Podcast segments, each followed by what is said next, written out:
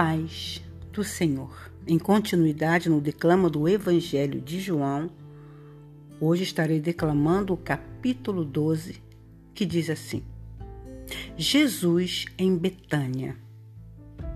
Seis dias antes da Páscoa, Jesus foi ao povoado de Betânia, onde morava Lázaro, a quem ele tinha ressuscitado. Prepararam ali um jantar para Jesus. Marta ajudava a servir e Lázaro era um dos que estavam à mesa com ele. Então Maria pegou um frasco cheio de um perfume muito caro, feito de nardo puro. Ela derramou o perfume nos pés de Jesus e os enxugou com seus cabelos. E toda a casa ficou perfumada.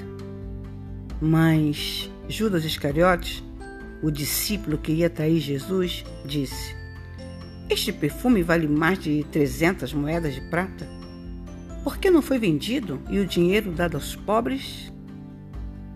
Judas disse isso não porque tivesse pena dos pobres, mas porque era ladrão.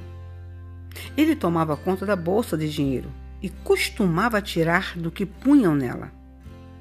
Então Jesus respondeu: Deixe Maria em paz, que ela guarde isso para o dia do meu sepultamento. Os pobres estão sempre com vocês, mas eu não estarei sempre com vocês. O plano para matar Lázaro. Muitas pessoas ficaram sabendo que Jesus estava em Betânia, então foram até lá não só por causa dele, mas também para ver Lázaro, o homem que Jesus tinha ressuscitado.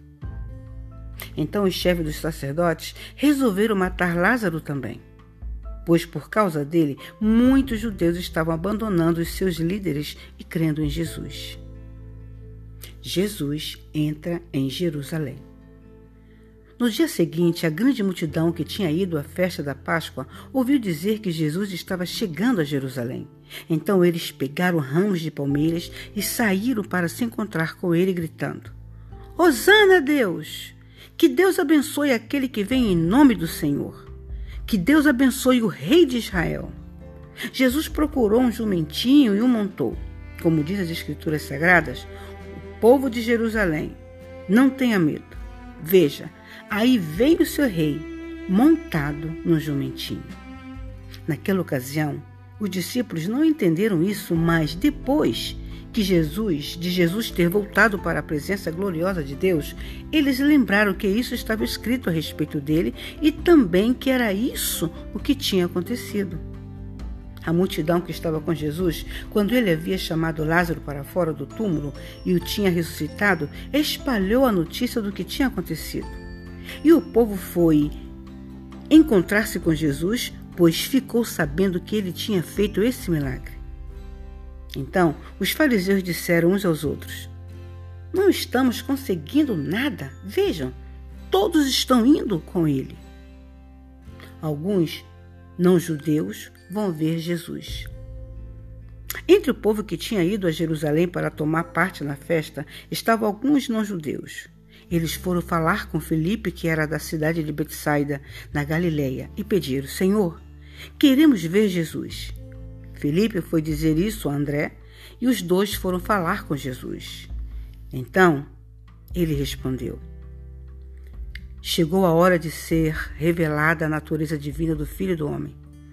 Eu afirmo a vocês que isto é verdade. Se um grão de trigo não for jogado na terra e não morrer, ele continuará a ser apenas um grão. Mas, se morrer, dará muito trigo. Quem ama a sua vida não terá a vida verdadeira. Mas quem não se apega à sua vida neste mundo ganhará para sempre a vida verdadeira. Amém? Vamos dar prosseguimento no outro áudio. Fiquemos todos na paz do Senhor.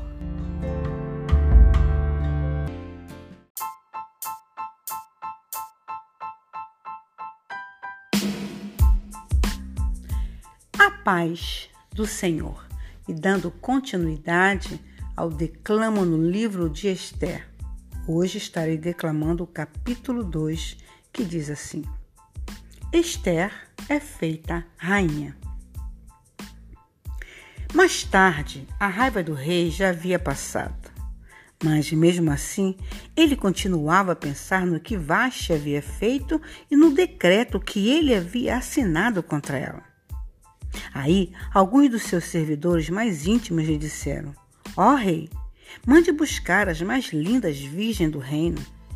Escolha funcionários em todas as províncias e ordene que tragam as moças mais bonitas para o seu harém aqui em Suzã, capital.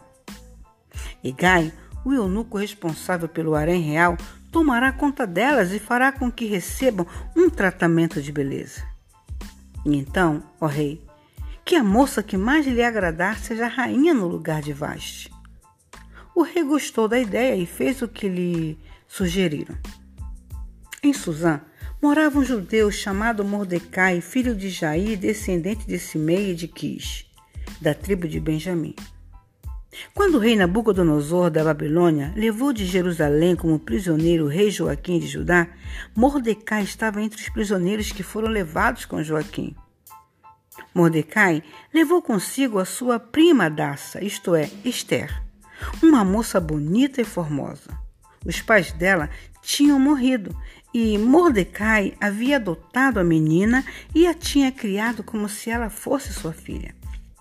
Quando o rei mandou anunciar a ordem, muitas moças foram levadas para Suzã, a capital, e entregues aos cuidados de Egai, o chefe do harém do palácio. Uma dessas moças era Esther.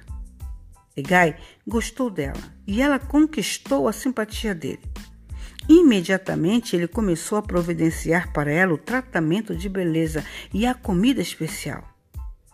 Arranjou sete das melhores empregadas do palácio para cuidarem dela e colocou Esté e as empregadas nos melhores quartos do harém.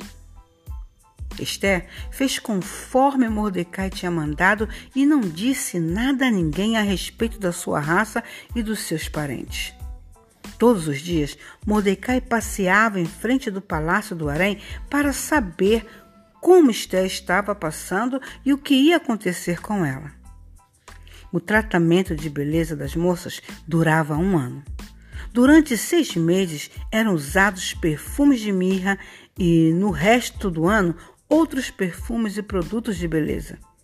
Terminado o tratamento, cada moça era levada ao rei Xerxes.